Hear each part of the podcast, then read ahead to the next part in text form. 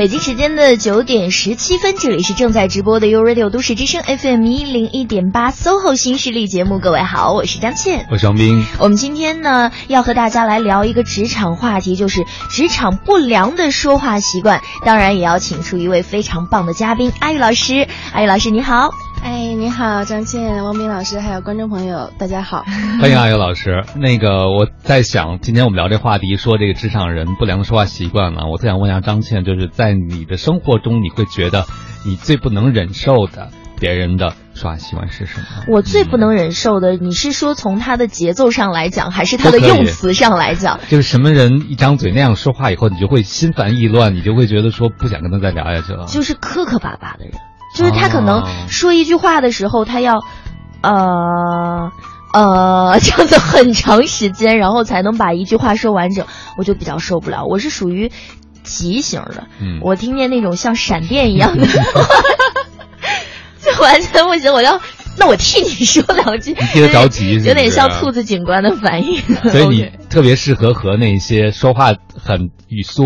比较快，然后说话很直接、很有效率的沟通的人，就悟性比较高的人，是对，哪怕他可能语速慢一点没关系，但只要他可以完整的把一句话连贯的说出来，有他的节奏就好，不要就是 半天说不出来。不然他心脏没事，你心脏出问题。对我，我会出问，我会急的，我会说啊，算了算了算了，就这种，就跟别人讲话去了。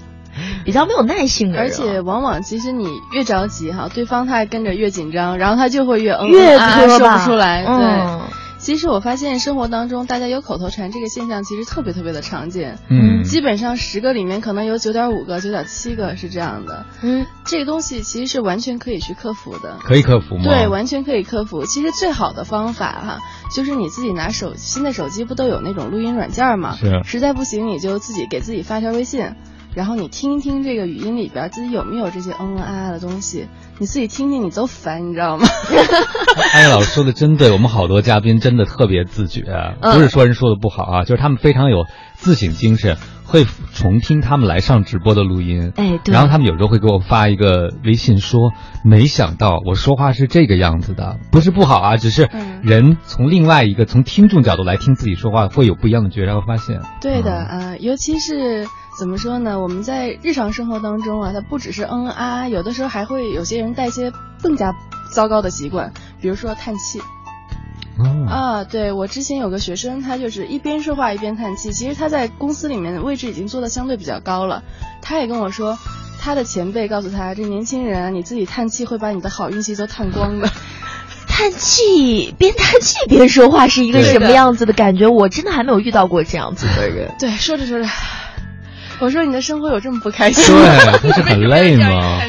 如果你这么不开心的话，我不要再听你说了，我还想开心一点。他也是无意识的，他并不是不开心。对，嗯嗯，可能就是一种习惯。最开始的时候，他一边说话一边叹气，可能是因为他那个时候确实精神状态不太不太好。嗯，慢慢慢慢，这种就形成条件反射了。觉得反正说说话叹口气，说说话叹口气，好像还轻松一点，这样习惯一些，慢慢慢慢这习惯就养成了。嗯，哎呀，虽然我没有听过他说话，您说完之后，我的还挺好奇的是吗？对，我的感觉就是太太奇妙，但是。如果要是别人跟我一边说话一边叹气，我绝对会受他情绪影响的。我一定会问的。我说你过得不开心吗，你很累吗？因为人都有这个同理心，是吗？对对。不过现在你已经没有机会听他一边叹气一边说话了，因为我已经把他调教好了。对，我们就很好奇了，您是怎么让他改掉这个习惯的？这应该很难吧？对啊，得花多长时间啊？大概花了两三个月的时间。对，呃，因为他其实工作也比较忙，我们会定期见面。然后他，我们两个采用了一个特别极端的方式哈，他买了一根小戒尺，然后说老师，我在说跟你说话的时候，我要是再叹气的话，你就拿着戒指敲我一下。我说我真的下不去手，他说你敲 你就使劲敲，你不敲我记不住。结果呢，你敲了吗？就是用这个方法吗？对，真的就是后来大概最后两次见面的时候吧，就是用戒指敲他。嗯嗯，后来他大概一个月之前吧，他跟我说，哎，老师。困扰我多年这个问题终于没了。哦，嗯，那我觉得他估计在私下里自己也练了不少，没错，一定是这样。自己他可以让他的另一半教他，但至少说明这个朋友改变动机是很强的，很强的。而且这个事情，只要你有动机，你有意识去注意这件事情，其实还是比较容易做到的，没有那么难。但是好像貌似他这个说话习惯已经影响到他职场的表现了。没错啊，所以这是他一个很很重要的动力。对的，对的。可是很多的朋友他可能不知道自己有。各种各样的毛病，在职场当中，也许他这些毛病已经影响到别人，但别人不好意思告诉他，或者鉴于我们是同事，我干嘛要惹这个事儿呢？他就一直都不知道，那怎么办？像在沟通方面的这个问题哈，我觉得最可怕的一点就是你自己犯了事儿你都不知道。嗯，对，所以我给大家一个建议哈，等一会儿我们录片花的时候，或者是进广告的时候，你自己拿手机，你发一条微信语音，你听一听，嗯，你听你难不难受？随便说什么，对，随便说什么，你就说说你早上吃了什么吧，早上怎么去的办公室，来办公室之后第一件事干了什么，对你自己说说试试，一分钟。高下立判，对，或者是你如果觉得自己发给自己特别的尴尬的话，你可以翻一翻记录，你肯定有跟别人发语音，而且挑一条比较长的那种无意识的状态下一听就知道了。对，这也是个很好的方法。嗯，这大部分人其实都是因为觉得说话这个事儿每天都说，从小就说，哪还不会说呢？是不是啊？说这么大年纪了，怎么还要重新学说话？开玩笑吧。是，这让我想想起另外一件事情，就是走路。嗯，我们有。有一次请了一个就做身体姿态矫正的教练来，嗯，他就说他在街上看到大部分人其实是不会正正确的走路的，他们那个走路倒不是美不美，而是会对身体产生伤害。啊。我好想约见一下这个嘉宾，就是步态，你知道吗？让我想到了，其实艾老师今天给我们讲这个语态，就是你说语言的方式貌似太自然、太随意，我们从小都都说几十年了，但恰恰有可能你都没有注意到最基本的一些事情。对的，是这样。我有一个朋友呢，他跟我聊天的时候，他喜欢说一个口头禅，你知道吗？嗯哎，你知道吗？有很多这样子的朋友，我也遇见过。对，你就接一句“我知道了”，你别说了，这天就聊不下去了。对我有时候就会恶搞一下，我就说：“嗯，我知道。”但是他说，我就问他，我说：“你为什么会有这个口头禅？”他说：“我知道这句话虽然是多余的，但是我特别想吸引你的注意力。”说张倩，你知道吗？我知道你不知道，但是我希望我说完这句话以后，张倩你能把脑袋转过来，把眼睛看着我，然后耳朵打开听我说话。嗯。就是他们特别喜欢通过这些话瓣来吸引对方的注意力。对，有些人他可能像你知道吗？这个还我觉得还算一个可以接受的一个口头禅哈。有的人他上来，嗯，开始上麦的时候啊，然后什么都不说，开始嗯摁半天，我就问他你为什么要摁？他说。我想吸引一下大家的注意力，用我就是来吸引。对，他就说，如果我上来就开始说的话，他们不听的话怎么办？我说你开玩笑，人家在你开口第一句的时候，其实往往是注意力最集中的时候，他会去根据你第一句这个内容去判断后面他要不要听，怎么样听。你的好上来一个嗯，人家说。哎呀，这后边好像也没什么听头嘛，这对，就是这种感觉啊。嗯，一下就困了。说到抓注意力呢，我有个朋友最近打算试试视频直播这件事儿，他就去研究了一下别人做视频直播，他就发现这个活儿远没有我们想象的那么简单。嗯，就是因为你很多的时候，除了表演以外，你要通过说的方式让人持续的吸引注意力，对不对？持续的跟别人沟通，而且你要跟不同的人可能说不同的话。他发现这对说话真的是个挑战。对，而且如果你说的内容不够吸引人的话，可能根本就没有任何人来看你的视频。你要时时抓住注意力，非常的受打击，因为那个数字是实时显现出来的。嗯，而且还要有什么送礼物呀？对对对对对，要赚钱的问题。但阿玉老师像您说的，可能很多人都受困于说，我在这个注意力经济的时代，想抓住别人注意，通过说话。然后他们可能就会使用很多，就是他们这个条件反射式的，像您说的吸引注意力的方式，但并不成功。对啊，这不是正途。对，其实能够吸引别人注意力的东西的本质，就是你给别人提供了什么价值。嗯啊，比如说他听你说话开心，他觉得有意思，那是你给他提供的价值；或者是你告诉他一些什么干货，比如说像咱们今天聊这个话题，或者是之前有这种身体方面的专家来聊这个问题，那就是说你说的东西对他有用，或者是有意义。他才愿意听你上来说个嗯啊，这东西有什么用？有什么用啊？这个方式跟你想要的结果肯定是不对付的嘛。嗯。好的，那今天呢，我们就来跟大家聊一聊职场不良说话习惯。刚才呢，阿玉老师已经给大家提示了，我们去找一条自己曾经说过的语音，来看看自己到底都有什么样的问题。找到了这个问题，比如说你的口头禅，你的说话的时候的一些身体上的动作，或者是你一些口腔的发出的声音，你都可以发送过来微信，呃，搜索“都市之声”四个字，在微信公众号里面就可以找到我们，然后。把你的问题发过来，直接像发短信那样、发微信那样发过来啊，我们就能看到。看到以后呢，就可以在线的请阿宇老师来给大家做个解答。现在呢，我们先送出一首歌，来自 Dido 的《Thank You》。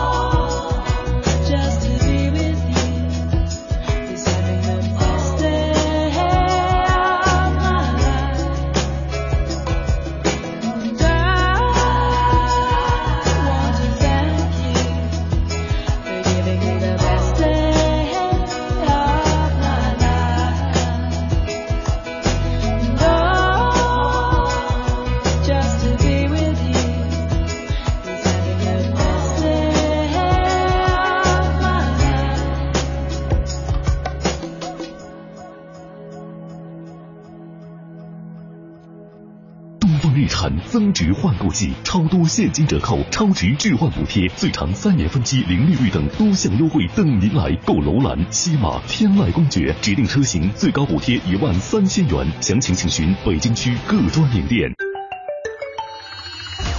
一零一八气象服务站。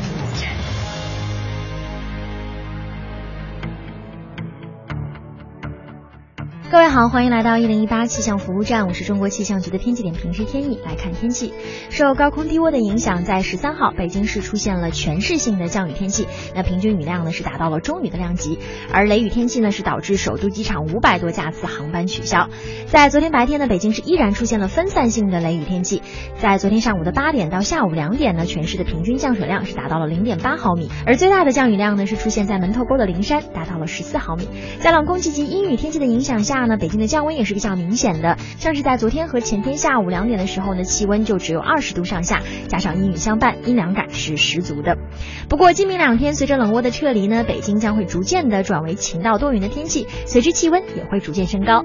预计今天白天最高气温将会在三十度上下，而且紫外线的辐射比较强，大家一定要注意补水和防晒。我们再来关注一下其他国际大都市在今天的天气情况。今天在首尔呢会落下中雨，最高温度只有二十四度；曼谷呢也会出现小雨，不过最高温度依然是会达到三十六度。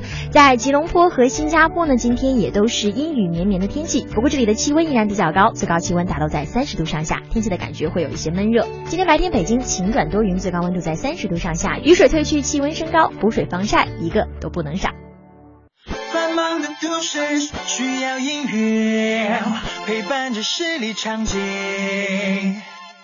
平凡的生活，听听我的广播，每天有很多颜色。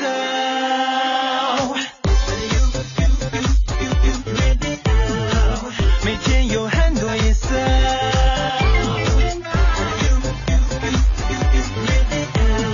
都市之声，生活听我的 FM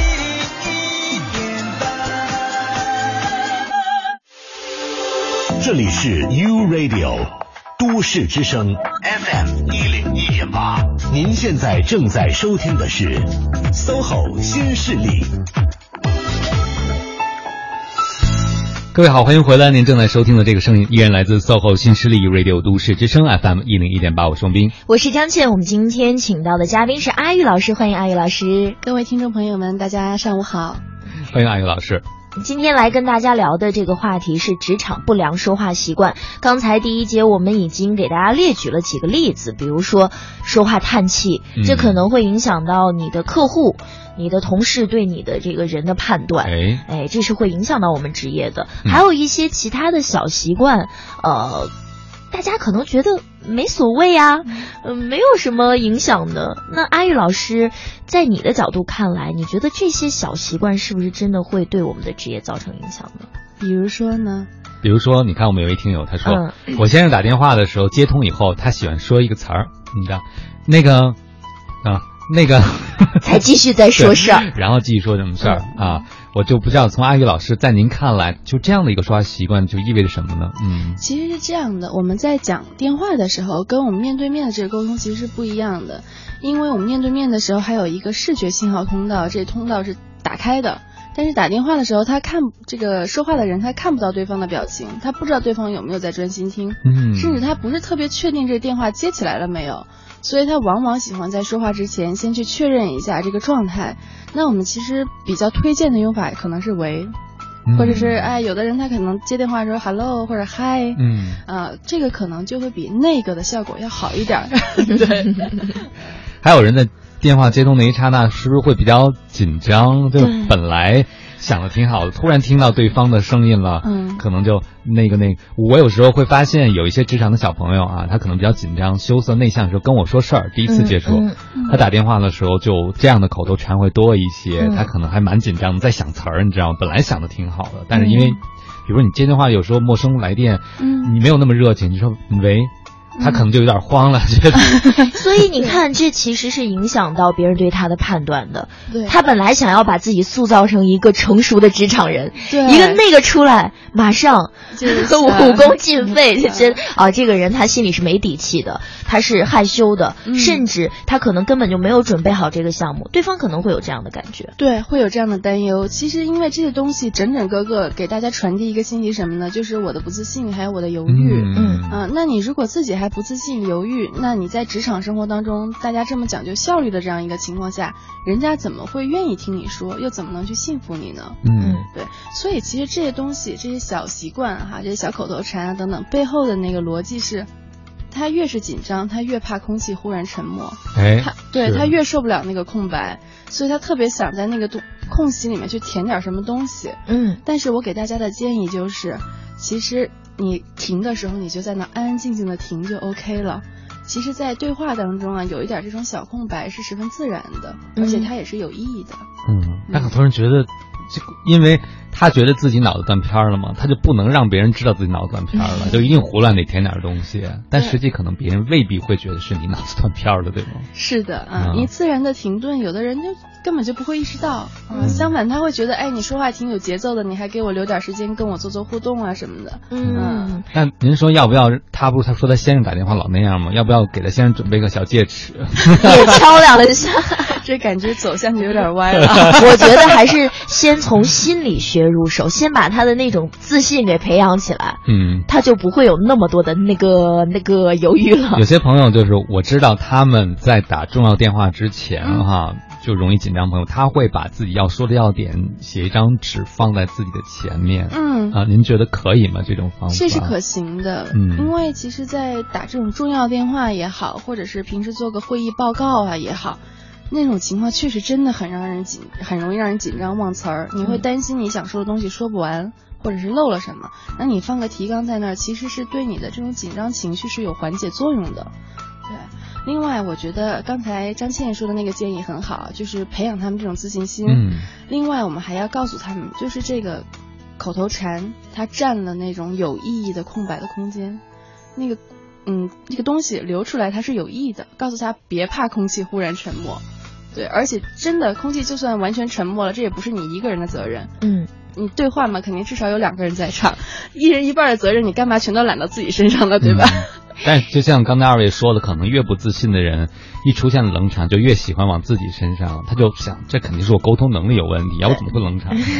我觉得他们适合来当电台主持人，因为我们真的不能有几秒的空场，不然呢，我们这就叫播出事故了。是这样的就可以不停的来锻炼自但是己说话。从空白的角度，艾老师能不能跟我们的这些朋友分享一下，其实空白对谈话的意义是什么呢？嗯其实从呃谈话的这个说话人的角度哈，你留一点空白，其实你有时间去反思你刚才说的内容，对不对？嗯然后你去想一想后边要说啥。另外有一个非常重要的作用是，你可以去观察一下你听众的这种反馈，嗯你根据他们的反馈去调整一下你后边要说啥。嗯对，另外从这个听众的角度呢，其实这个空白也有三个作用。第一个作用，他可以听你刚才说的话，他想一想，消化一下，理解吸收一下。第二个作用呢，是它可以做一个预判。做预判啊，是在沟通当中能够极大的降低认知成本的这样一件事儿，它是很有意义的。对，第三个作用呢，就是它可以给你反馈了。你看，我现在只要一停下来，汪明老师就给我眨眨眼睛，对，然后张倩给我点点头，这样咱们这天儿就聊起来了。嗯而且我看到好多那些大人物在做演讲的时候，你看他们那个录像，他们很很善于使用暂停。对，就我也发现了，是吧？他们说到一个情绪的高点或者一个重要观点之后，他们会突然的稍微停一下，然后利用沉默的时间扫视一下全场，就特别酷。对的突然一下就 帅呆了。嗯，特别有王者的气质啊。呃，还有另外一位朋友，他叫做皮卡丁，他说我说话口头禅不明显，但是我会有一个动作特别明显，就是整理头发。转头发、绕发梢，不停的弄头发。有人说这是不成熟的表现，求老师的解答。OK，这个应该是一位女士哈。其实女生啊，在沟通当中，有的时候去理一下头发什么的，能够在一定程度上去凸显你的女性魅力。嗯但是所有的这个动作应该有一个标准，就是频率不能过高。就是你偶尔捋一下头发，整理一下头发，这 OK。但如果你一直在以一个比较高的频率去重复的时候，它就变成了一种行为上的噪音，它会啊分散对方的注意力，让对方心烦意乱。嗯啊，类似的还有什么转笔啦、抖腿啦，这些其实都是相通的。嗯对，这可能就反映出了你真实在沟通中的内心状态，是吧？对特别是玩头发，我个人觉得就和这个朋友说的一样，就挺幼稚的，因为可能上学的时候看到好多女生是喜欢玩头发的。嗯，我觉得这个也是很多朋友帮助自己去思考、去整理自己思绪的时候的一个习惯性的动作。他们可能有点不太确定接接下来他要说什么或做什么，嗯他就借助这个动作来给自己打打气的样子。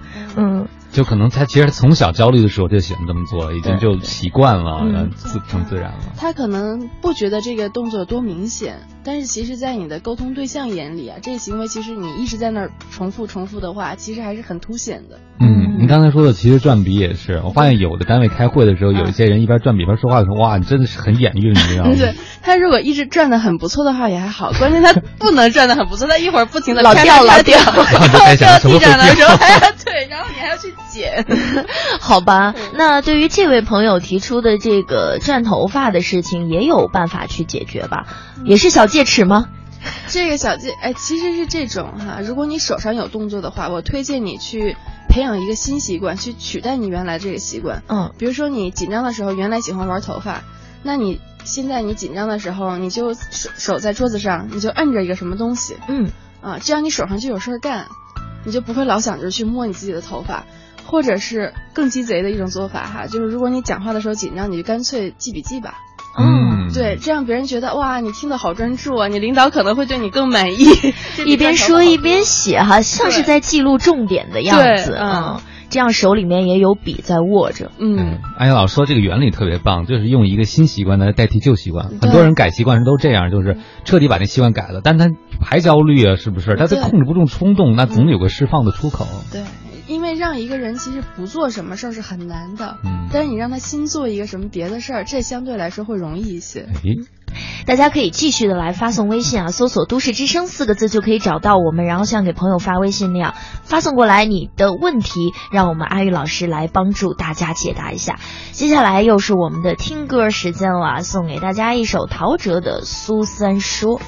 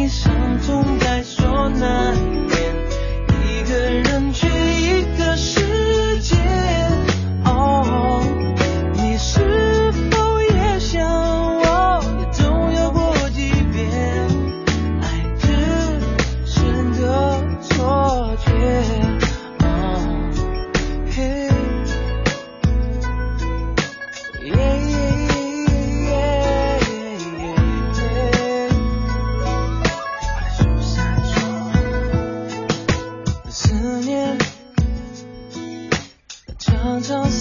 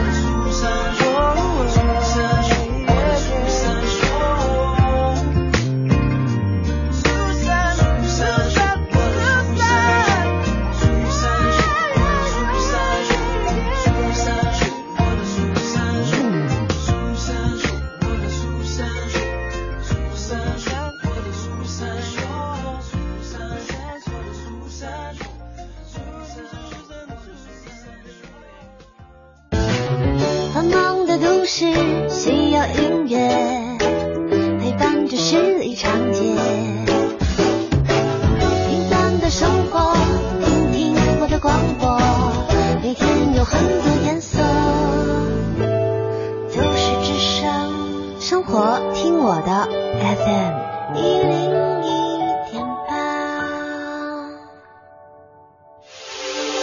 这里是 U Radio 都市之声 FM 一零一点八，您现在正在收听的是 SOHO 新势力。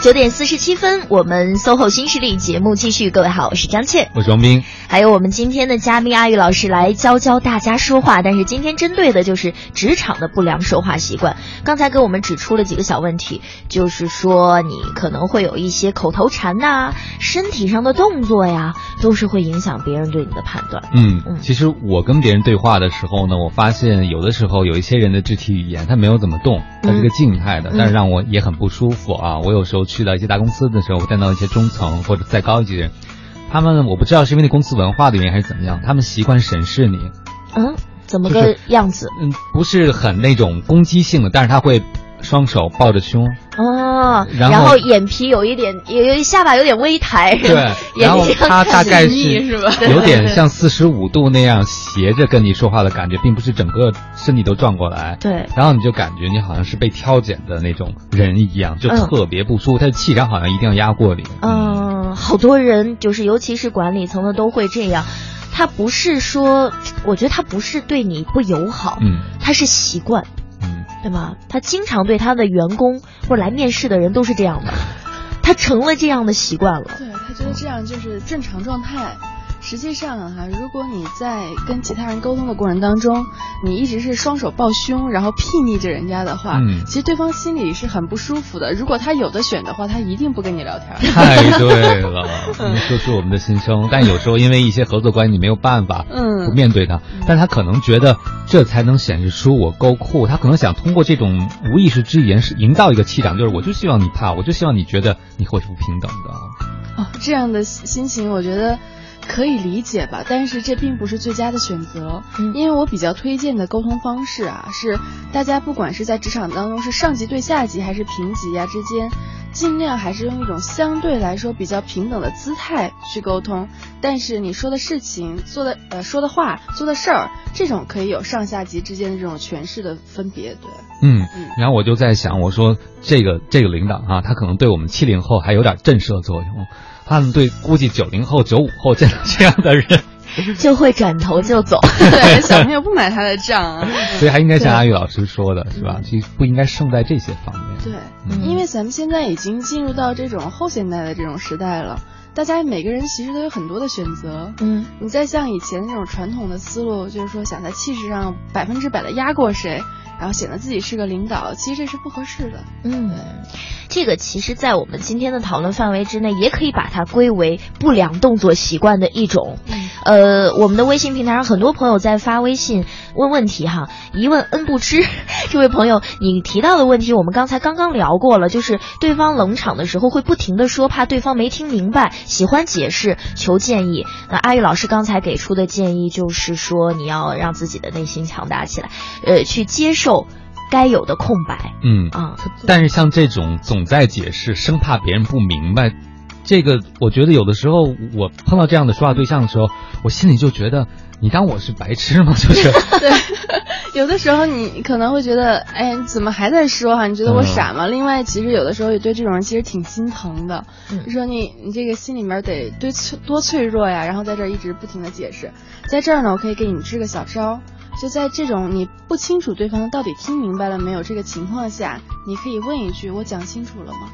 哦，直接问出来对你。直接问我讲清楚吗？还我讲清楚了吗？或者是我还需要再说一说吗？嗯那这时候对方如果告诉你啊不需要了，那你就不用你不用再去担忧这个事情，你也不用再不停的去说了。嗯，那你听阿宇老师说这个问题多么多么的有意思，他不是说张倩你懂了吗，而是说我说明白没有？我从自己出发。对，嗯，这很让老说你重要。听明白没有？你听懂了吗？你知道吗？这个不好啊。因为我们其实，在学校上课嘛，如果上课的时候你问学生你们听懂了吗？其实学生一般他不会给你最真实的反馈，他觉得如果我说我没听懂的话，他可能觉得有点丢脸。嗯所以就是说我们这也有个职业习惯在这儿吧，就是你问学生还需要我再说吗？再再解释一下嘛。嗯他们这个时候会比较倾向于给你一个真实的答案。哎呀，我们小时候好像没有遇到这样的老师，老师都不是这样，都说你们听懂没有？还有什么不明白的举手问老师 然后就不敢举手了。一般都是这样的结尾。但是这个方法真的是挺不错的，大家可以继续的发微信，呃，而且我们的微信平台上面有很多阿玉老师的呃忠实崇拜者，谢谢大家。在不停的问一些呃很有意思的问题，呃，比如有。我们的一位呃不不愿意透露姓名的男主播，他问阿玉老师：“你最喜欢都市之声的哪个男主播？” 千万不要说是王小宁。张姐，你太会说话了。哎呀，看到他在外面跟我比比字。嗯对，但嗯但是我们还是今天要请阿玉老师把更多的时间花在给我们的听众真正的来解答困难这个事儿上面。刚才我们说的这个身体的姿态啊，我也是观察到有些朋友，可能他想表现出在做一个倾听者的时候是个诚恳的倾听者，嗯，就拼命点头。也不好吧？你就是不停的点点点，像吃豆子一样。对，其实这种点头啊，它是一个表示肯定的这样一个动作。嗯，但是你这个肯定对于对方来说，其实它本质上是一种奖赏，就是你在给他一种正向的激励。哎，但是如果你一直在频繁的给奖赏的话，你就知道嘛，糖给再多了之后，这糖就没什么用了，哦，而且它会腻得慌，嗯，它会显得你的这种赞赏和你的奖励特别不值钱。所以我推荐啊，大家如果肯定对方的话，在大多数的情况下，你就点头点一次就 OK 了，给他一个有力的、就干脆的一个肯定。嗯，除非他说的这些东西确实是太赞了，那你偶尔给他连续点几次就 OK，要不然会显得特别急切，想去讨好对方这种感觉。嗯，嗯，大大家没有办法看到阿玉老师点头，我觉得阿玉老刚才点的那个有力度的一下，真的特别给力，你一看就是发自内心很真诚的，一下点到底，而不是表浅的跟鸡啄米似的，对 是吧？嗯所以建议大家是不是一大段话以后点一次会好一些？在过程当中，其实对方如果有空白的时候，他那时候其实需要你给反馈的。啊，你那个时候可以跟他眨巴眨巴眼睛，或者是点一下头，哎，嗯这个时候都是比较合适的。啊，所以又教给我们一个填补空白的方法，不用 一定要说话，对不对？肢体语言。嗯，好吧，呃我们还有很多的朋友发过来各种各样的已经超出了肢体或者是呃类似于口头禅的范围的问题。我好好奇他们到底问了什么。嗯，有一位朋友啊，他说，呃，他跟他的同事是，一说话就容易变成争吵，该怎么办？一说话就开始就啊对，就容易变成争吵。他说该怎么调节？是是音量的问题吗？还是语速的问题？因为我们可能有些人说话语速比较快的话，对方会觉得我们是机关枪。啊、嗯他后来又补充了一条，他说我同事老说一个词，我知道，我知道，我知道，我知道，对对对，应该是应该就是和他这种语说话很，生气。所以一说话就很生气。哦，我觉得应该啊，我的感觉应该是张倩刚才那种表演，就是说很没有耐心。对，我知道，我知道，哎，就这这个，我知道，就别别说了，就我我知道该怎么弄，嗯，很很很急爆表，对吧？一秒变成女主角，但是，呃，真的是有这样的情况，他很困扰，因为这是同事啊，你不能老跟他吵架，嗯，影响合作的。OK，所以其实说我知道我知道那个人是他的同事，对吗？嗯对的。嗯 OK，那如果其实那个人这样说的时候，我们如果想让他改变，这很难的。改变别人很难对，改变别人很难，你只能说自己去调整你自己说话的这个状态。你可以把你的语速稍微放慢一点点，嗯然后对方如果在他说我知道的时候。啊，你跟他确认一下，你真的知道，那你知道我就不说了，就 OK 了。他都已经知道了，你还跟他啰嗦什么呢？嗯，就直接用语言来确认就好了。对，啊嗯但凡你不确定的事儿，你都可以去问，因为其实中间这个沟通当中有误会或者有这种悬而未决的这个事情的时候，成本是特别高的。嗯尤其在职场生活当中，咱们讲究的是效率，它不是玩一些爱情游戏，啊、你不知道什么东西你就去问就好了。嗯呃，我就想到了刚才张健演的时候，我就觉得特别活灵活现，特别像青春期的孩子。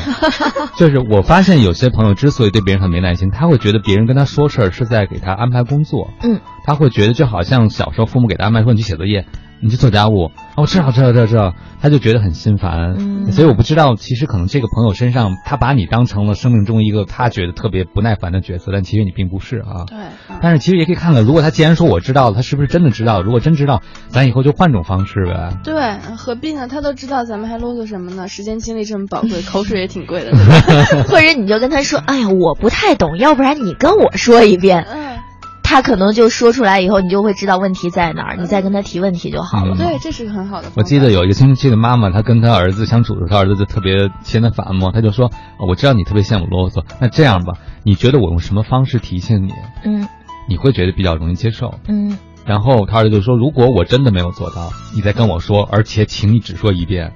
嗯，只说一遍这事儿特别特别重要。之前有人问我哈，老师，别人说我说话强势，然后其实我说话挺温柔的呀，他们怎么会觉得我强势呢？我说，其实强势不是你说话的形式方面强势，当然你说话这真的嗷嗷叫的话，这当然也是不好的。但是如果你你提的要求人家已经拒绝了。你这时候你就是再卖萌再卖嗲，你再去提第二次要求，你这时候都是强势，因为你这个行为的本身就是你想把你自己的意愿强加给别人嘛。对，啊哪怕扮可怜，他也是一种强势，你就要塞给别人，对不对？对，就是人家不想要，你非得给。嗯，好的，那接下来呢，我们呃剩下了很多问题，我们留到下个小时再去跟阿宇老师来商量。你好，都市之声，我是春天。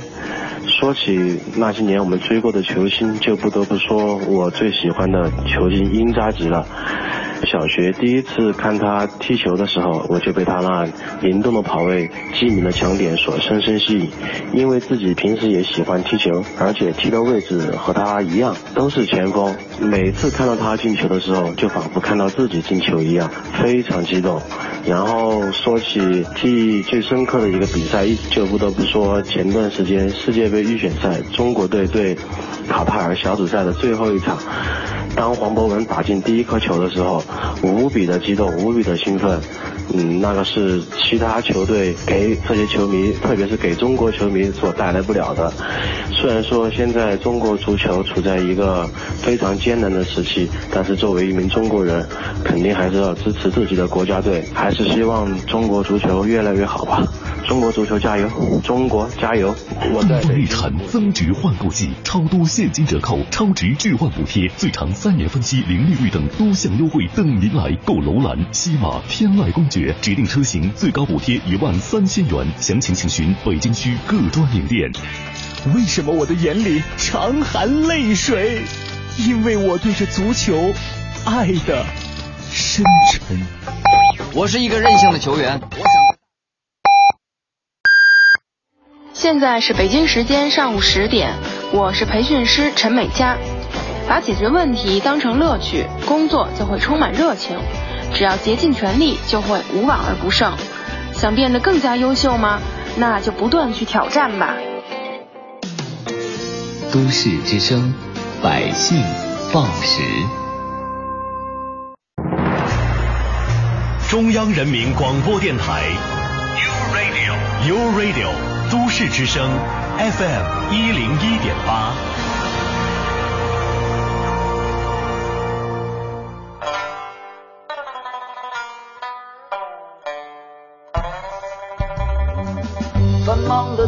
是需要音乐陪伴着十里长街，平凡的生活，听听我的广播，每天有很多颜色。都市之声，生活听我的 FM 一零一点八。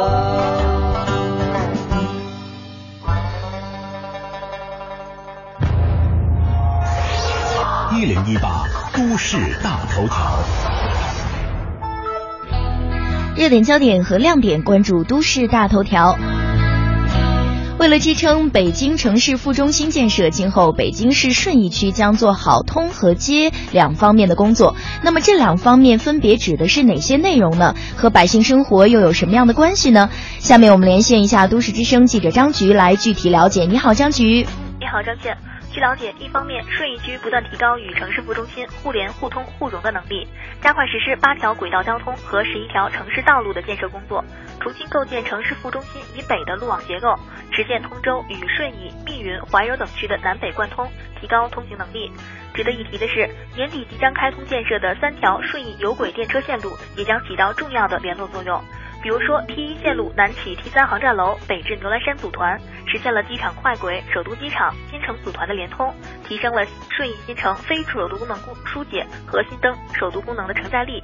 另一方面，顺义区还将推动区域产业转型升级，主动承接产业转移和功能疏解，为城市副中心减少了人口压力。此外，在医疗卫生方面，顺义还将计划三年投入十五亿元，大力实施医疗卫生服务水平三年行动计划。预计到“十三五”末，全区的三甲医院将达到五家。好的，都市聚焦点，今日大头条，张健。好的，谢谢张局。这里是 U Radio 都市之声 FM 一零一点八，您现在正在收听的是 SOHO 新势力。节目现场映衬多彩职场，电波声场源自个性气场，客观立场导航人生秀场。身后新势力带领你纵横职场，势不可挡。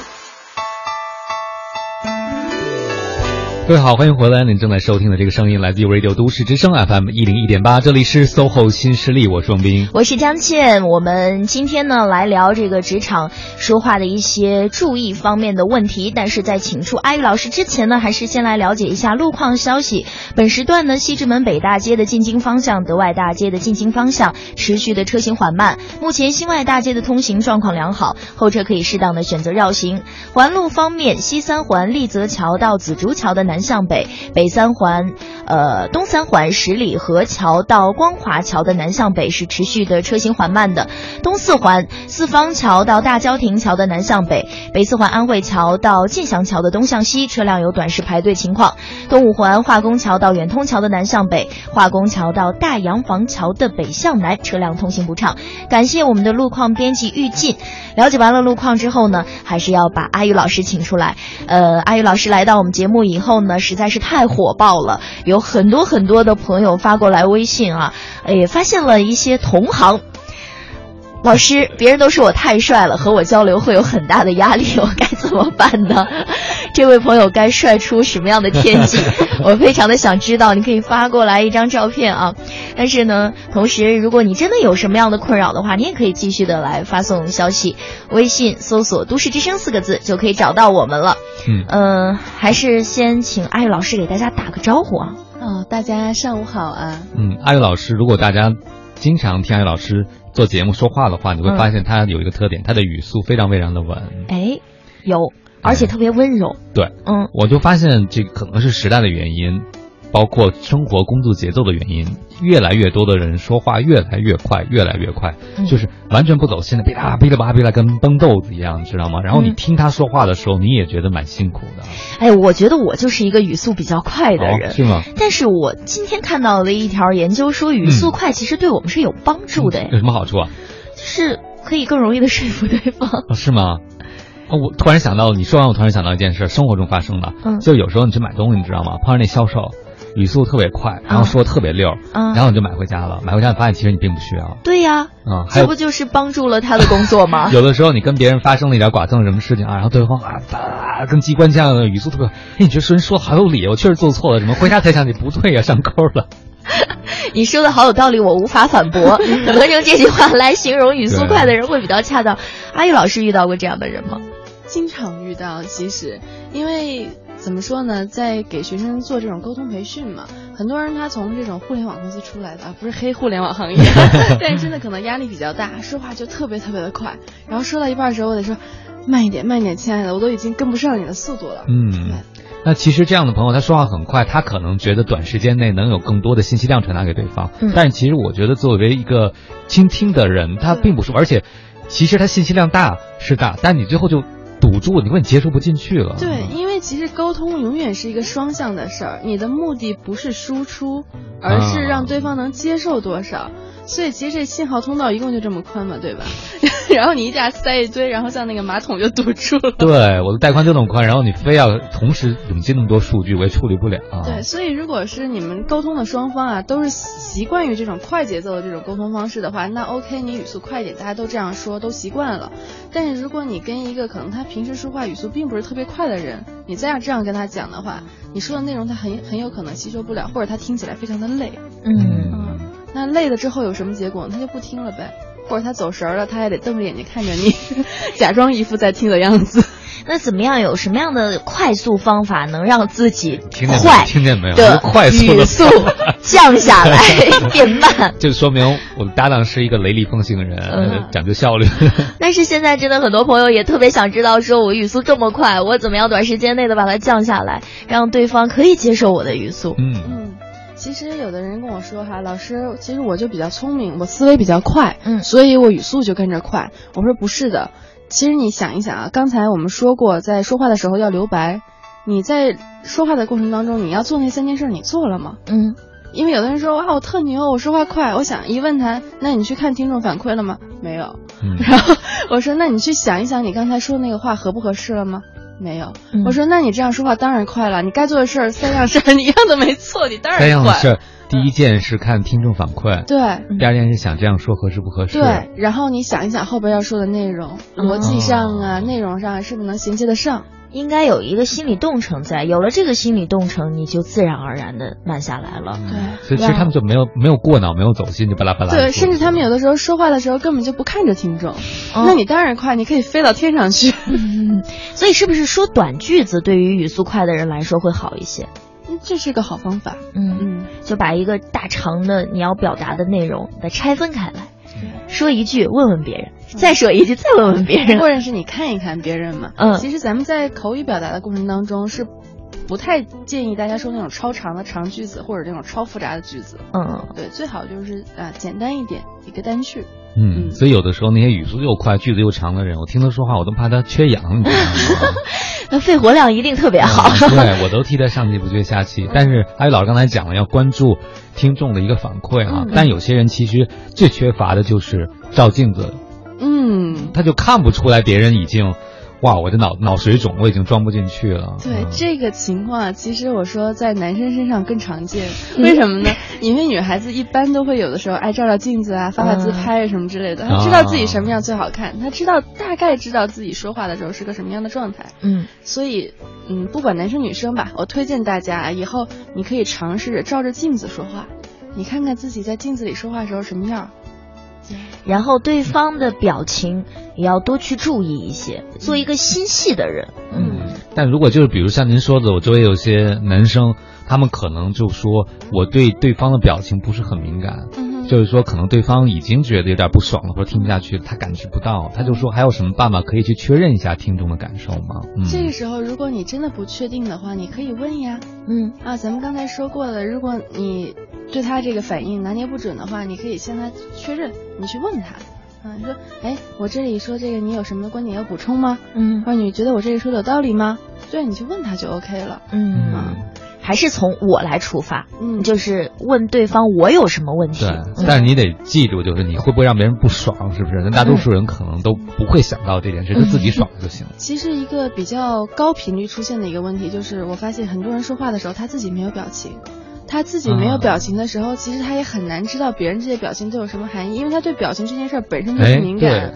对，所以呢，就是你去照照镜子，甚至说你可以拿一个录像机录一段自己说话的时候什么样，你就大概知道自己在什么样的情绪下，你的表情是什么样的，你什么样看起来更好看，你也这样会更好的去理解别人的表情。嗯，哎，张倩是不是在这个播音主持专业里有一个词儿叫，听他们说叫提拳肌是吗？是。拳肌其实就是我们那个颧骨最高的这两块的肌肉，呃，你要是很积极的状态，在跟别人说话的时候，你会不自然的咧开嘴，这两块肌肉会向上提，嗯，然后给别人的一个表情直观的就是你在微笑，嗯啊，然后这个不但能够帮助你把话说得很清楚，很很能打出来哈。同时呢，你可能给对方的感受也很好，他觉得你是一个很 nice 的人。对，嗯。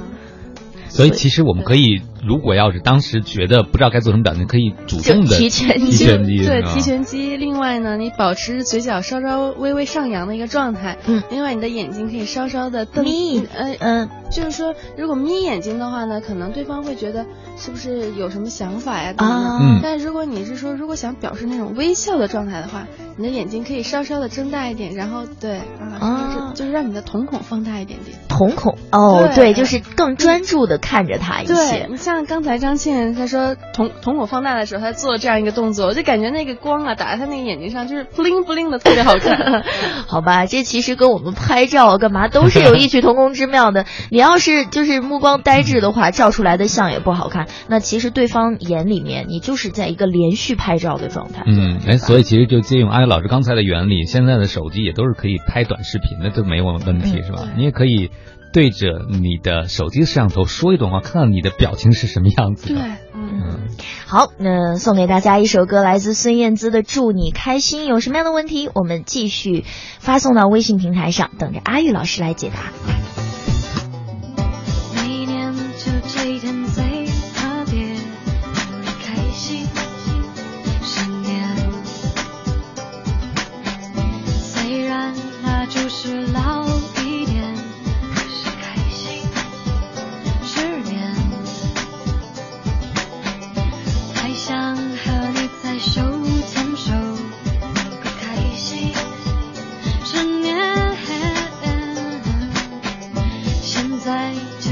烛光里靠脸，脸靠脸。哦，亲爱的，请别压抑，时空变换一样爱你，祝你开心十年。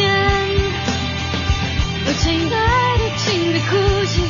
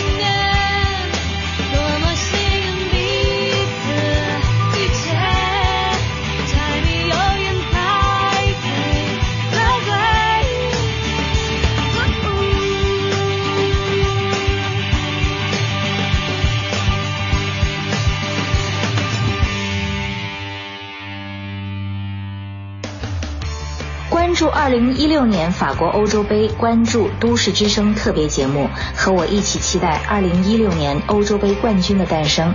大家好，我是陈明。这里是 U Radio 都市之声 FM 一零一点八，您现在正在收听的是 SOHO 新势力。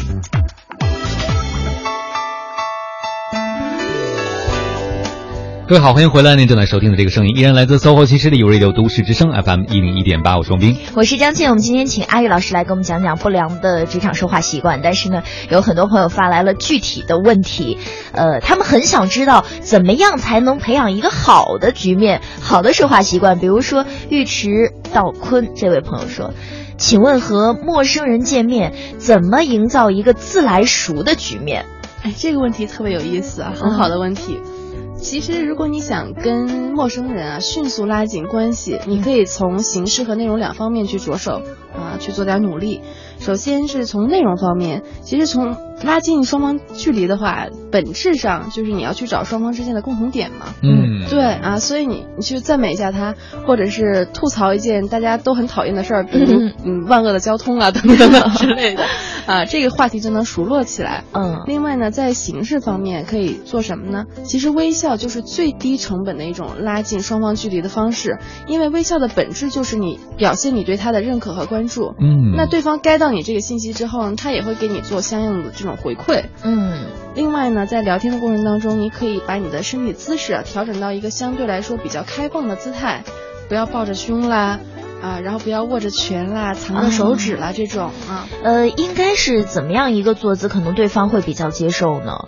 嗯、就是正正的对着他坐着这样子吗？对，嗯，你的身体首先得正着对人家，然后你的视线也要正着，你在正面看人家，对吧？嗯，然后你的手呢，可以稍微向对方拉近一些。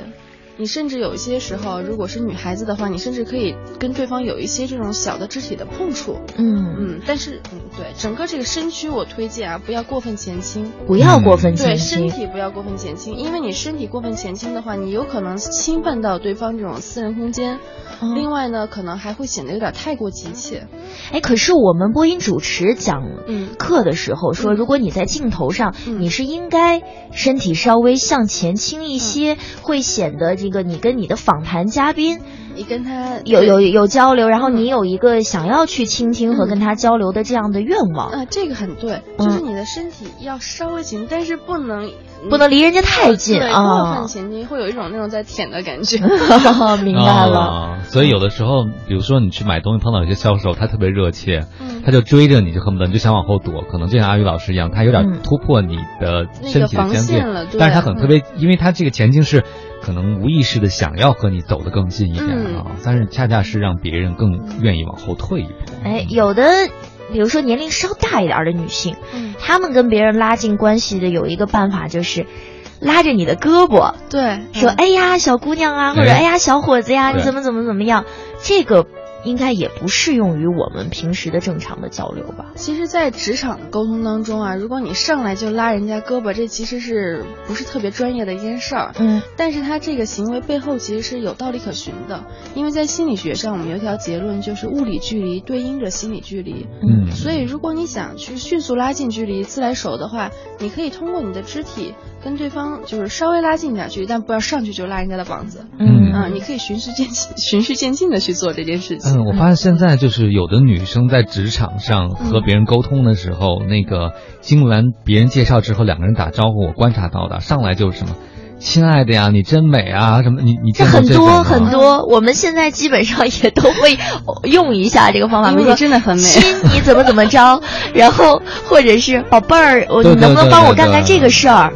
而而且是可能就是开始使用这个频率越来越快了，就是以前可能要比较熟络才用，现在有可能甚至在比较陌生社交场合也会用这些词。嗯、阿姨老师，您建议大家这样用吗？虽然我看到有些人在用啊。嗯其实这是一种好方法，但是这个就像刚才汪冰老师说的，大家现在越来越多人在用，慢慢慢慢这些东西可能亲啊宝贝儿，它就会像咱们叫服务员一样，就变成一件很自然的事儿。嗯啊，慢慢慢慢可能会有新的形式去取代这个形式，去达到这样的效果。嗯嗯，但有的时候会不会有的人他不太吃这一套呢？就是我们觉得跟人说亲呐、宝宝贝儿啊、宝宝啊什么之类，像这些词，但也许有些人在职场上会不会觉得这样是不够专业的？嗯这个跟你所处的这个行业和语境有关系。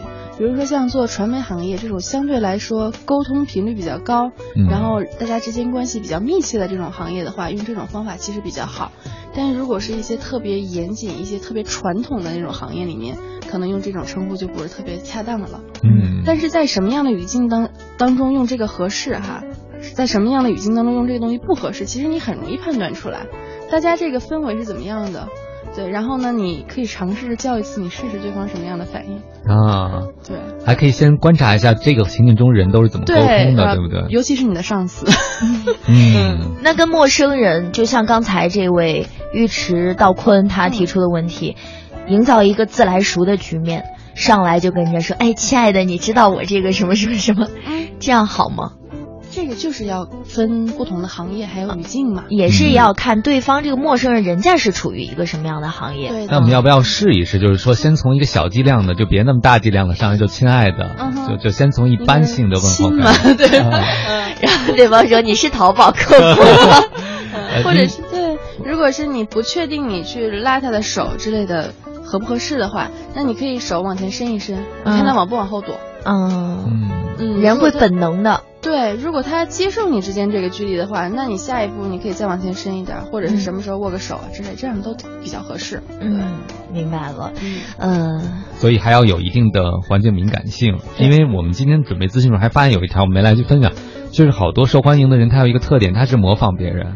嗯，就是他进入一个环境以后，这个环境的人都怎么说话，我就开始让自己有点接近这个环境人说话的方式，包括用词，你就很容易被这个环境人接受，对吧？这就是拉近双方之间的这种心理距离嘛，因为他不停的向对方释放一种信号，就是咱俩一样，咱俩一样，咱俩一样。嗯所以我说的东西你得听，我说的东西你我得你得听，我不会伤害你，咱们俩都是安全的。嗯，对。这样就很快的获得了对方的认同，对吧？嗯，所以我也有时候发现，就是你跟，比如我们来做很多职业的朋友，有的时候你跟他聊着聊，突然有你发现他眼睛放光了，我自己想一下为什么，就是因为你在提纲中说的某一个词是他们业内人士才常用的一个词，嗯，然后你突然说了，嗯他突然觉得你好像很懂很内行，虽然你可能就知道那个词，啊，汪老师观察力好敏锐。呃，然后你就发现这关系就建立了，于是原原来这可能是一个好方法，但是前提你先得真的好奇人家，对。哎，我们说了很多这个好的方法，其实还是要跟大家来提示一些不良的习惯的。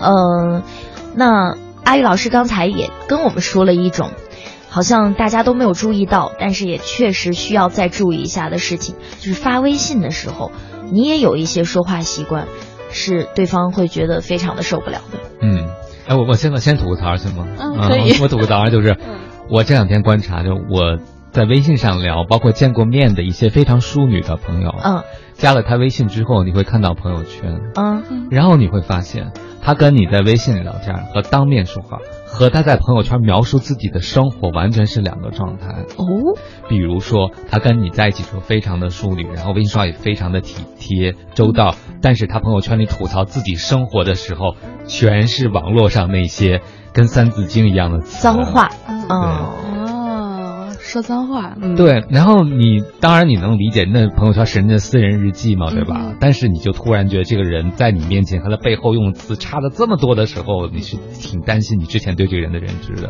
啊。会的，这个地方其实有一个朋友圈的形象打造的问题。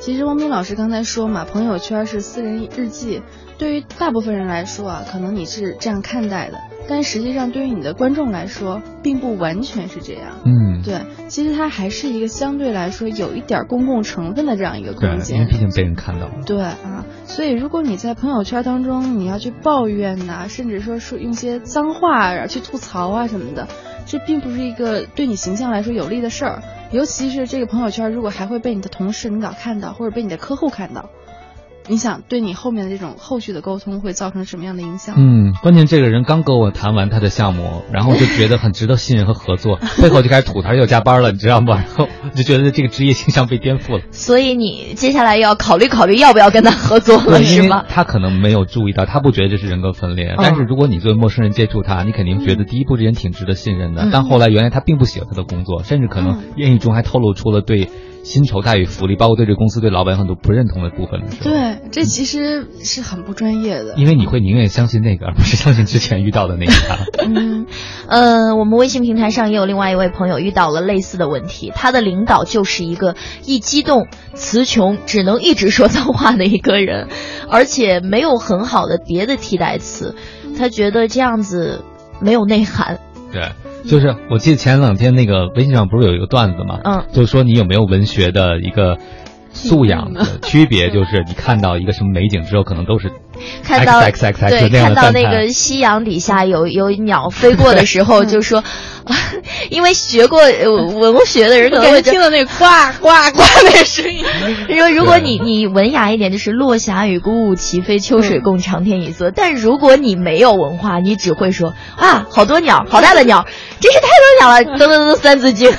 对，所以这个朋友就问了一个问题，我觉得也很多人都想知道怎么变得让自己的表达有内涵一些，而不是那么直白的就只会说那几个感叹词。OK 啊，这是一个很好的问题呀、但是如果说你想让自己表达变得有内涵，这真是得多读书，而且呢，多读书的之余，你还要多输出，就是你把你书里看到这东西，你去说一遍。嗯。啊，但是有一个稍微嗯快一点的方式，也可以说是一个捷径吧。怎么能让你表达不是那么干巴巴的？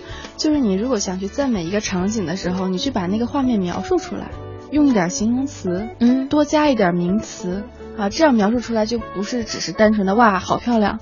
你可以说，呃，比如你不会说这个秋水共长天一色的话，那你说哇，这个太阳，这个呃，这个水面特别的开阔，嗯啊，然后这个太阳这即将落下，这个红颜色特别呃怎么样，特别夺目，然后很绚烂，嗯然后这些鸟儿飞过去很有气势，等等等等。哦啊，你把这个画面说出来的话，也会显得有一点文采。嗯啊啊，去描述这件事情本身，而不是简单的得一个结论，对就觉得很震撼，很怎样怎样，对不对？因为人啊，其实我们不喜欢听标签儿，因为我们觉得标签都是假的。嗯它是虚的。我们喜欢什么呢？我们喜欢听那个事实、细节、那个数据，还有真实的那个场景。嗯。哎，这个特别的重要。阿玉老师会继续的来跟大家分享职场不良说话习惯，大家也可以继续的发微信。接下来送出的歌曲来自汪峰的《走你的路》。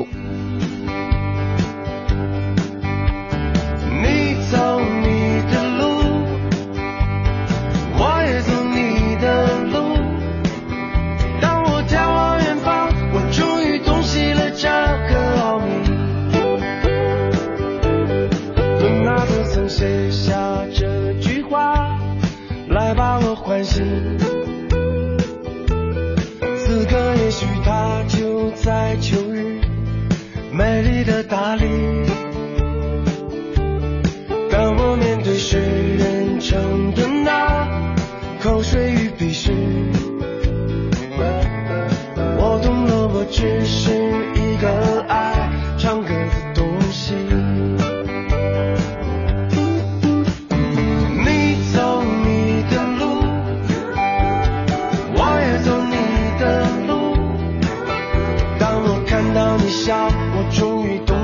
这个真理。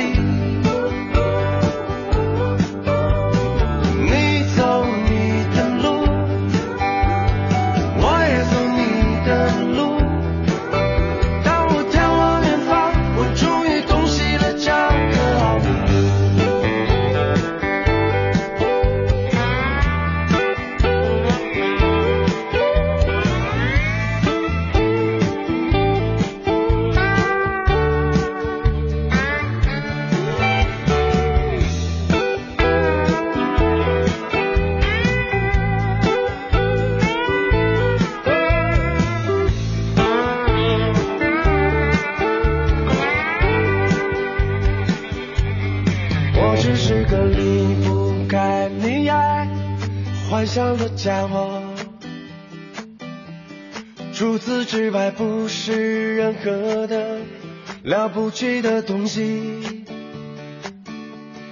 当我的人生在某个清晨轰然的胸襟，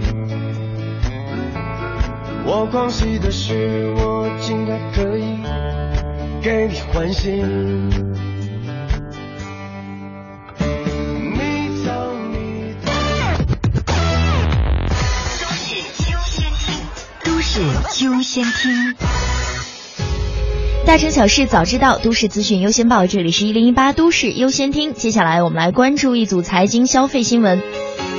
近期，北京市将对商住房进行全面限购的传言，引发了一轮商住房的抢购潮。昨晚，北京市住建委有关负责人对北京将全面停止商住房网签的消息做出了回应，并指出这个消息并不属实。随着国际金价再次开启上涨模式，京城金价今年年内迎来第五次上涨。昨天，菜百、中国黄金旗舰店、太阳金店等每克黄金饰品价格上涨七块钱，这也是今年五月四号起国家叫停千足金称呼之后，金品的饰品价格首次上调。北京市环保局昨天发布消息，本市出台的燃气锅炉低氮改造以奖代补办法，对燃气油锅炉进行低氮改造的单位减排超过百分之五十，改造投资额至多有三分之一将由政府买单。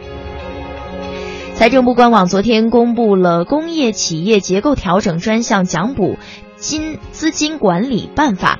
为鼓励地方和中央企业尽早的退出产能，专项奖补资金将按照早退多奖的原则，在计算年度化。年度化解过剩产能任务量时，二零一六至二零二零年分别按照实际产能的百分之一百一、百分之一百、百分之九十、百分之八十、百分之七十测算。资讯丰富生活，以上是张局编辑将先播报的一零八都市优先听，欢迎搜索关注都市之声的微信微博，更多图文，更多精彩。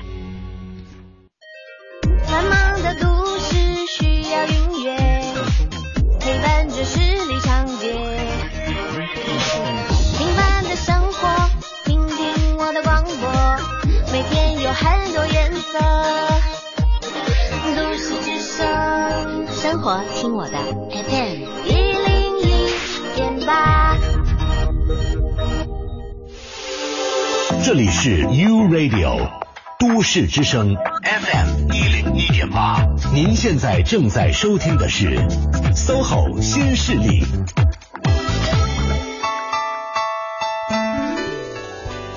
北京时间的十点三十三分，这里是正在直播的 U Radio 都市之声 SOHO 新势力节目。各位好，我是张倩，我是王斌。嗯，还有我们今天请到了一位非常美丽的、温柔的嘉宾，阿玉老师，欢迎你。大家好，这个美丽温柔的嘉宾阿玉老师啊，这个真的是我觉得对语言、对说话这件事太有研究了。嗯，但是当一个美丽又温柔的语言老师跟我们说他打算要吐槽的时候，我们无心中竖起了无数小手，太赞了，你知道吗？就是他竟然也有看不下去的事儿。对，是什么事儿让阿姨老师看不下去了？快跟我们说说。刚才其实节目间隙，我就跟汪明老师说：“快点，快点，我要 我憋不住了，我一定要说，就是发微信语音这件事儿。”嗯，生活当中，我不知道大家有没有这样的经历啊？就是你可能刚才在忙，然后打开手机一看，哇，五条五十八秒的微信语音发过来，当时内心就是大写的两个字崩溃。呃，我的感觉是。出了什么事儿了？肯定是有什么特别紧急的事儿，或者什么大事儿，嗯，才需要用五条的语音来跟我说。对，关键是如果他真的是一件很紧急的事儿，你用微信语音发过来的时候，你有没有想过对方可能在干别的事儿？嗯，他如果是个文字的话，他可能能看能回复你。嗯，但你发微信语音的话，你叫对方怎么回复你呢？他听都没有办法听呀。而且有的时候，比如在有些场开会的场合，你没有办法听，但是你可以偶尔撇一下手机是可以的。对呀、这其实还是蛮常见的一种情况。对然后现在呢，微信就推出了就把语音转化成文字的那个功能，我不知道你们用过没？对，就根本转不出来，是，太而且有时明白的。候网络不好的时候也用不了对那个功能。而且你还要多一步操作。本来你看你开会的时候，就只能是偷着瞟一眼这样一个时间，然后你还要把它这五条微信语音逐一的去转换，还等它打出来，太麻烦了对，太麻烦了。但是为什么会有人愿意这样子来跟别人沟通呢？一个字儿懒，不想打字儿懒，就是懒，不给他们找借口。他省事儿了，是吧？嗯我有个朋友就说说那个你们别再给我发语音了，我都快被老板瞪死了。他在开会嘛，嗯他可能只能偷偷，他越偷偷摸摸，领导就越发现他。对，然后越觉得心里有鬼。是啊，所以其实对他们来讲很折磨。关键是，真正重要的信息他可能也会错过啊。对，嗯，嗯，尤其咱们发，比如说五条微信语音哈，你听听的过程当中，你比如说你听到一半的时候，你中间什么事儿打断了，嗯，然后你还想再去从一半开始听，做不到呀。你还得从头开始听，你耐着性子逐一的去听。另外，如果它真的是五条信息里面有一条什么很关键的，比如里面有一些东西的细节，嗯，但是你就听完之后你不知道的东西在哪儿，记不你也记不住下来。嗯对，你要平时一种文字的信息的话，你可以保存一下，自己给自己发个邮件啊等等，或者你转存一下，但是语音做不到呀。嗯嗯，就比如说我有一次问一个主办方，我说这个讲座这个会议的具体地点在哪儿，大概受众是什么样啊？就问了半天，我是用文字问的嘛，我就想他回给我了，我就大概可以知道，可以忘了以后至少参加活动之前瞅一眼。嗯结果他给我回了一大段语音，你知道吗？当时我就这个气儿不打一处来。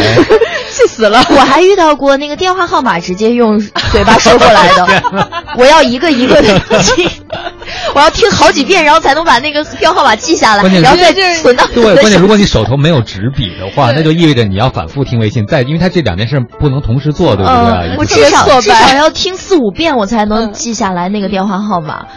对，其实就是有的人他在发这种微信语音的时候，他只想着自己方便了，他不用打字儿，但是他没有想到他给他的听众造成了什么样的障碍或者负担。嗯嗯，所以其实我总结了一下哈，就是在什么样的情况下是可以发微信语音的？嗯，大概两种情况哈，一种情况就是你发这个微信语音，这个事情不是特别的紧急，甚至还不是特别重要，你压根儿就不等着对方回复，他回不回无所谓。嗯，你可能就是抒个情，跟对方说个什么好乐的事儿。嗯那你这种你可以发微信语音，而且这种发微信语音的话，里面还有点这种感情色彩，对他还能听得到，其实也挺好的。另外一种情况就是可以发微信语音，什么时候呢？这事儿你确实特别特别的急于给对方一个回复，但是你在走路在开车。你要是说发文字比较不安全的话，那只只有在这种极端个别的情况下，你可以才发个一条半条的，嗯，别的情况下不要发微信语音。嗯，特别是在群聊里边，那个大家都发语，我觉得就疯了。嗯，嗯，就可 你说你听谁的呢？对，而且这个语音确实还有一个弊端，就我们刚才说过的，我们过了很长一段时间，我们再想要回去来找他说的什么的时候，嗯查找不到。我们只能查找到具体的文字，但是语音是没有办法去查找对，没有没有办法定位。对所以如果这件事儿你真的要需要发好多条微信语音才能说得清楚的话，你最好直接就给对方打个电话吧。嗯，而且打电话你跟他确认了之后，你马上就有一个反馈，知道这事儿到底成还是不成，有个答案。嗯，嗯，如果电话没打通呢，再附上一个文字的短信或者微信，让别人知道你为什么打这个电话也是很好的。别人至少可以选择要不要回，嗯因为我也不知道是不是急事儿。对，因为现在这个骚扰电话这么多，是吧？曼 妮莫名其妙接到一个电话，他不是不确定是谁的话，他有的时候可能也真的不接。嗯，而且有时候我听到微微信语音还是这样的，就这事儿吧，这位朋友明明没有想好，他就有个冲动要跟你说，说着说着自己改主意了，就是你听完前面那三条哎呀五八秒都白听了，你知道吗？我说不对不对不对不对，我再跟你重说一遍。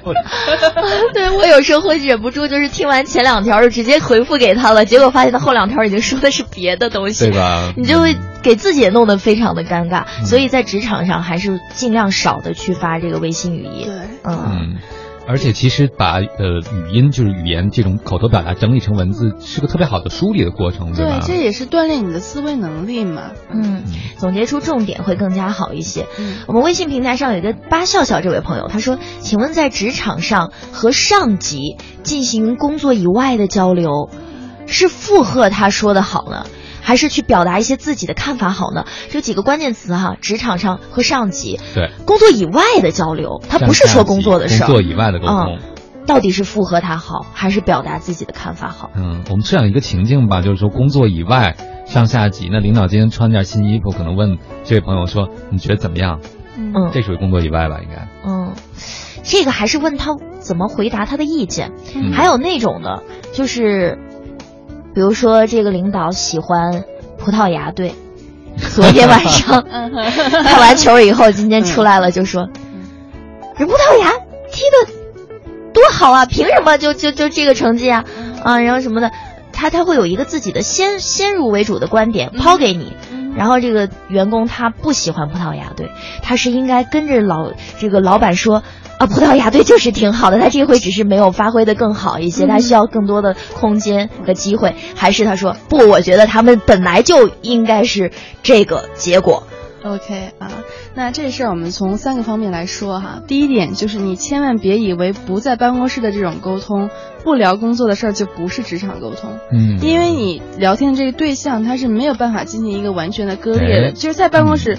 他在不在办公室，他都是你的领导，所以其实你这个沟通都是职场沟通。嗯，所以呢，如果是在职场沟通这样语境之下的话，我建议哈，就是不要跟你的领导提这种截然相反的意见。嗯啊，这个比较安全。嗯，因为怎么说呢？尤其是你的领导，其实他不太喜欢被别人完全指出他的错误。嗯，如果你的意见真的跟对方有区别的话，你可以采用一个 A plus 的方式去说，而不是用那种负 A 的方式去说。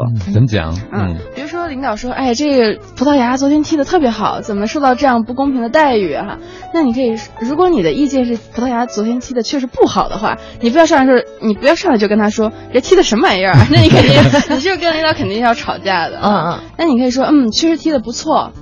如果你是觉得他哪个地方还可以加强一下，啊，只是如果他这样踢的话，可能不会出现昨天那样的成果，呃，那样的结果。我觉得如果你的领导是个真球迷，他懂球的话，他也会很认可你的观点的。嗯嗯，或者直接说，哎呀，这个我也不是很在行，我觉得您说的很有道理，嗯但是我觉得可能怎么怎么样，会不会有帮助呢？会嗯啊、就是你不要跟他提那种截然相反的意见，就比较安全。嗯啊，另外第二点就是要说实话。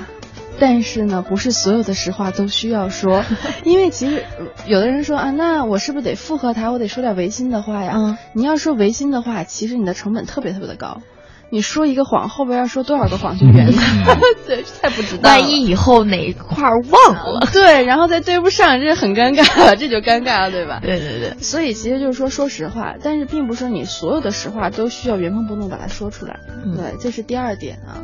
第三点呢，就是我推荐大家用一种相相对来说更更能就是更有一双欣赏的眼光吧，去嗯对待你的上司。有时候你去欣赏他说说的话里面就是真正有道理的地方，这样你就是说去附和他也好啊，去赞美他也好，你心里压力都比较小。嗯，哎，其实大家有没有发现，我们在跟领导相处的时候，很容易把一些跟朋友相处很自然的事情变成贴标签儿。嗯其实朋友在一起，你也会保护他的感受。对呀比如说他就是觉得喜欢那个队，或者喜欢那么穿，嗯你就觉得丑，但你也不会上来就说你真丑，对不对？对呀嗯但是在领导面前，我们就觉得好像我这么做就违心了，就拍马就附和。其实你心里如果把对方当做人来看，你就这领导也不是马，他 也他也是个人啊，对，他可。能也需要一些从你得到的支持和理解。好吧，其实还是自己的心态问题。对，关爱领导。我会在这里衷心的祝福你。每当夕阳西沉的时候，我总是在这里盼望你。天空中虽然飘着雨。我依然等待你的归期。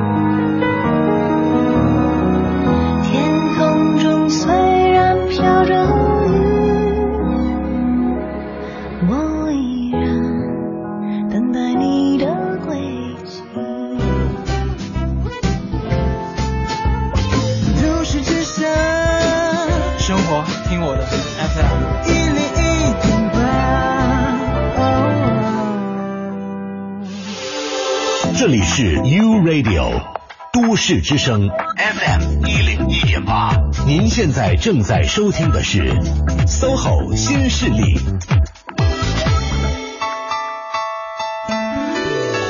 各位好，欢迎回来！您正在收听的这个声音依然来自 SOHO 新势力 Radio 都市之声 FM 一零一点八，我是双冰。我是张倩，我们今天嘉宾是阿宇老师，还有最后一节了，阿宇老师来再给我们做出最后的指导。我们该聊聊哪方面呢？哎，其实刚才我们说到微信加朋友，有的时候不不太清楚对方，就是记不清了对方到底是什么场合下加的，或者是干嘛。我刚才 一个吐槽，对，好吧，我必须承认我 我很少拉黑人，这大概可能是我第二个拉黑，第一个拉黑的是不知道在什么场合加的，然后后来就突然问我你过得好不好啊？我就很奇怪，我我说我说您好，我说那个您是，然后他就说在哪儿认识我的，我其实也忘记了，然后就说要不要出来坐坐，我就很奇怪，这是我第一个拉黑的，我印象特别清楚。然后我说我说我挺好的，我说您什么意思呀？他说最近空气特别不好，然后后来我。再后来我就知道他是卖空气净化器。哦，好，这是第一个啊。那阵儿那阵儿那天气有点严重。后来就是我前天拉黑的一个小姑娘，应该是别人看她头像，后来看她朋友圈，她说呃快点出来，有事儿找你。我挺奇怪的，我怕人有急事，我也忘在哪加的。然后呢，我说打了个问号，有什么事儿？然后他后来就说哦，刚才那是我今天过生日群发的消息，还做了个笑脸。然后后来我实在是忍不住，我就给他拉黑。太愚蠢了。对，我们刚才分析了他这种种的做的不对的地方。首先他没说不好意思，然后其次呢，他怎么可以群发这种短信？真是有点恶搞。因为有人就像狼来了，有人会认真嘛。一开始你一边说，那关键是你在你的这个微信朋友里面，你加的很多可能都是你工作上有关的人，那你这样子去跟别人发微信是非常不妥的。嗯，但是。又不认识对方，认不出来，这怎么办呢？加朋友的时候，啊，其实这样，因为咱们在一些场合之下加微信，扫一扫什么，真的好快。对，所以扫完之后很容易，就是对方也不记得你是谁了，你也记不清对方是谁了。嗯，所以就是说，从自己这方面，我们可以做点什么呢？就是你加了对方之后，你主动给人家打一个招呼，好吗？嗯啊，打个招呼，然后告诉对方你是谁，你叫什么名字，你大概在哪个公司工作，嗯，然后你们是在哪个场合下认识的，提示对方一下。嗯，我现在有很多人加了我微信之后，他一句话不说，嗯，然后时间长了，我真的他就忘了他是谁了。对，嗯，这这个时候如果对方忘了你的话，你真是赖不着别人，嗯你自己该做的事情没做到。而而且有些人就会觉得我这么久没联系你，你也不应该忘了我，所以我上来就跟你说事儿。也不好。对他上来就跟你说事儿，这时候你就不知道这个人是因为什么找你做这件事儿，嗯他也没有交代背景，而且把你置于一个境地，就是如果你这时候再问他你是谁，你觉觉得自己好尴尬。对，所以这也给我们提了个醒，尤其是在职场上面，哪怕我们觉得跟对方还挺熟的，见过两三次面了，但是因为没有常常的接触，可能对方真的会忘掉，你就先应该试探的跟人家说一句说。你好，我是谁谁谁，您还记得我吗？对然后再跟人家说正儿八经的事儿，对吧？这是微信，另外发短信其实也是一样的。我会发现，其实我单位的一些呃层次比较高的领导啊，他们有个特别好的习惯，他给你发的每条信息最后他都会注上他的名字。哎，他就生怕你不知道他是谁，然后引发这样的沟通的这对，种。或者换手机啊，或者什么，反正就是对对对，他很为别人考虑。你想，哎，其实这种大 boss 都这样的话，我们这个呃层次稍微低一点，这个小职员，我们这个职场人士，为什么不能多做一点点呢？嗯，这个有没头没尾的微信，没头没尾的短信，其实还有没头没尾的邮件，是吧？哎对的啊，其实我上星期刚收到一封这样的邮件哈，收到之后，它的标题大概是他的手机号码。但是我并不 对他的邮件的标题，他也是，因为他可能是通过手机的某一个邮箱发过来的，对啊。然后正文也没有什么内容，然后他就说这是我分享给你的，就是哎通过什么邮箱给你分享了一份文件。所以，如果我不知道我事先跟他其实是有个约定的话，我就觉得这是个垃圾邮件了。嗯，对。但是我大概猜有可能是他，但又不是特别确定，所以我得赶紧给他回一个说：“亲爱的，快告诉我你是谁。” 然后这场沟通才能进行得下去。嗯，这个邮件，尤其是。我们会注意不到的地方，因为邮件的话，大家觉得我的那个邮箱都是有标识、有名字的，嗯，能发过去就觉得天然的对方会知道，就像用手机一样的用了。但其实，在很多的，呃，你的客户或者是你的同事那里没有存你。对的，对的，不要自视过高，然后也不要低估大家的懒惰的程度。嗯，所以其实我们在沟通过程当中，不管是发微信也好，还是说话也好，还是发邮件也好，我们得尽量的去降低对方的认知成本。嗯，就是嗯，你自己可能多做一点，给对方省了好大的事儿。首先就是你发邮件的时候，你得有一个标题，这个标题最好说清楚你是谁，然后要干什么事儿。这个标题的主要的内容是什么东西啊？有个主题。另外呢，在发邮件的过程当中，确实我们现在这个很讲究效率嘛，但是你讲究效率，你也不能没头没尾啊。嗯。有一个称呼还是很重要的，你给对方打个招呼，比如说汪敏老师啊，或者是张倩，或者亲爱的也行呀 啊。然后说完正文之后呢，你给个落款。啊，比如说我就落块阿玉，然后把单位再写上，这样在对方收到这个邮件的时候，他觉得你是一个专业的人，你对这个事情你最起码很重视。嗯对，而且这样的邮件检索起来也多了很多可以去检索的关键字，对不对？没错。嗯，我觉得有的时候我我一般发邮件都会写来自汪斌，但如果大家有明确的，比如供职的单位，你可以来自什么什么谁。邮件其实里面还有一个功能叫做签名，对，嗯，你可以，我们都是把自己的那个名片上的那个东西直接复制粘贴上去，然后你发送每一次的话，它后面后缀的就是一张你的名片，嗯，有电话，还有地址，对，什么都有了，对，这点现在还可以直接，你存的电话的时候，邮件还有追二维码的，你看着也很方便，一扫就进去了，它联络信息，这可以在网上生成的，嗯，这就很贴心。还有老师，其实从头到尾，我觉得强调特别重要的一点就是降低听众的。去跟你沟通，降低对方他要付出的成本。其实我觉得总结出来一句话就是：多站在对方的角度上想问题。就心里有别人是吧？心里有别人，对方懒。你也懒，大家都懒，那你就要想想办法，怎么样把这个懒改一改了。对对，因为最终沟通是为了效果出发。阿表哥反复的强调，不是为了你自己爽、自己痛快。对，那其实不用沟通了。而且这些套路哈，所谓比如说写标题啦、有称呼了这些东西，你真的养成习惯之后，其实你做起来很得心应手，也不花费你什么时间和精力。对，几个字儿，就几秒钟的时间，但是你可能给别人的职业印象、职场形象就不同了。对，感谢。今天阿宇老师来跟我们分享职场不良的说话习惯，跟我们做了很多的小贴士的普及，我觉得特别有帮助。呃，那也希望下一次阿宇老师再来做客，再给我们讲更多的东西。今天的节目就是这样了，接下来请大。